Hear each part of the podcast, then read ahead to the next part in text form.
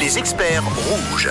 C'est Barbara, notre expert ce matin, euh, ostéopathe pour animaux. Oui, Barbara qui est avec nous, vous l'avez compris, on parle de vos animaux. Vous pouvez poser vos questions au 079 548 3000 à Barbara. Donc ce matin, on parle de vos petits loulous avec notre experte. Barbara, alors justement, qu'est-ce que mon animal doit faire après une séance d'ostéopathie, Barbara Alors en général, moi je propose en tout cas 48 heures de repos.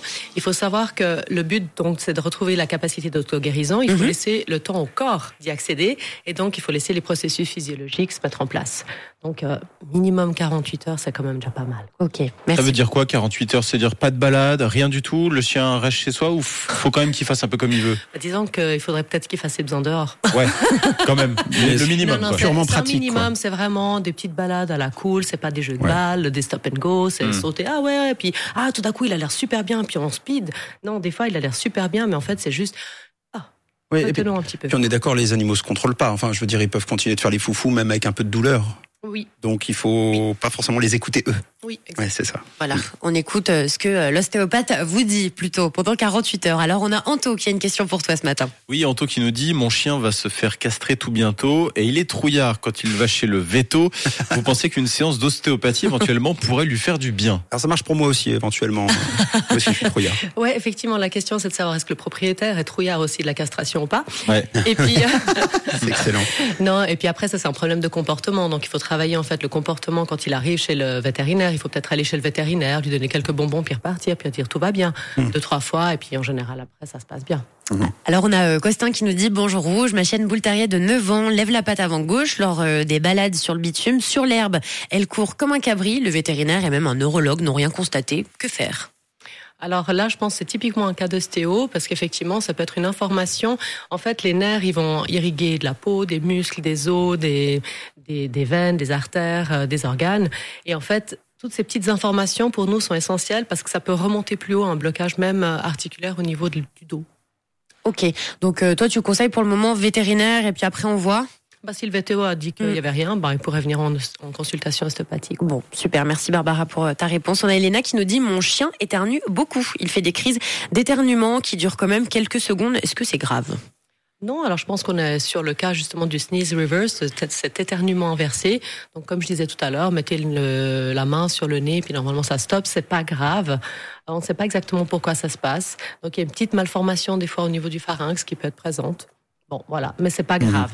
Par contre, Bon. si on a un chien qui commence à cracher, à vraiment tousser, on dirait qu'il va vomir comme ça, ça, ça peut être une toux, ça peut être aussi lié à une pathologie du cœur. Donc euh, peut-être il faudrait consulter. Et, et puis souvent, ça peut être assez euh, impressionnant quand on euh, quand on en croit les quand on lit les, les auditeurs, euh, ils, ils en ont même un, un petit peu peur en fait de regarder euh, leur toutou euh, éternuer et cracher comme ça. Oui, oui, ça peut être impressionnant. Donc ça peut être ins- impressionnant, mais pour le moment, on ne s'inquiète pas et puis on voit après, c'est ça. hein. Oui, et puis il y a des très bonnes vidéos sur, euh, sur YouTube pour voir justement ce que c'est le sneeze reverse et puis dire c'est ça ou pas.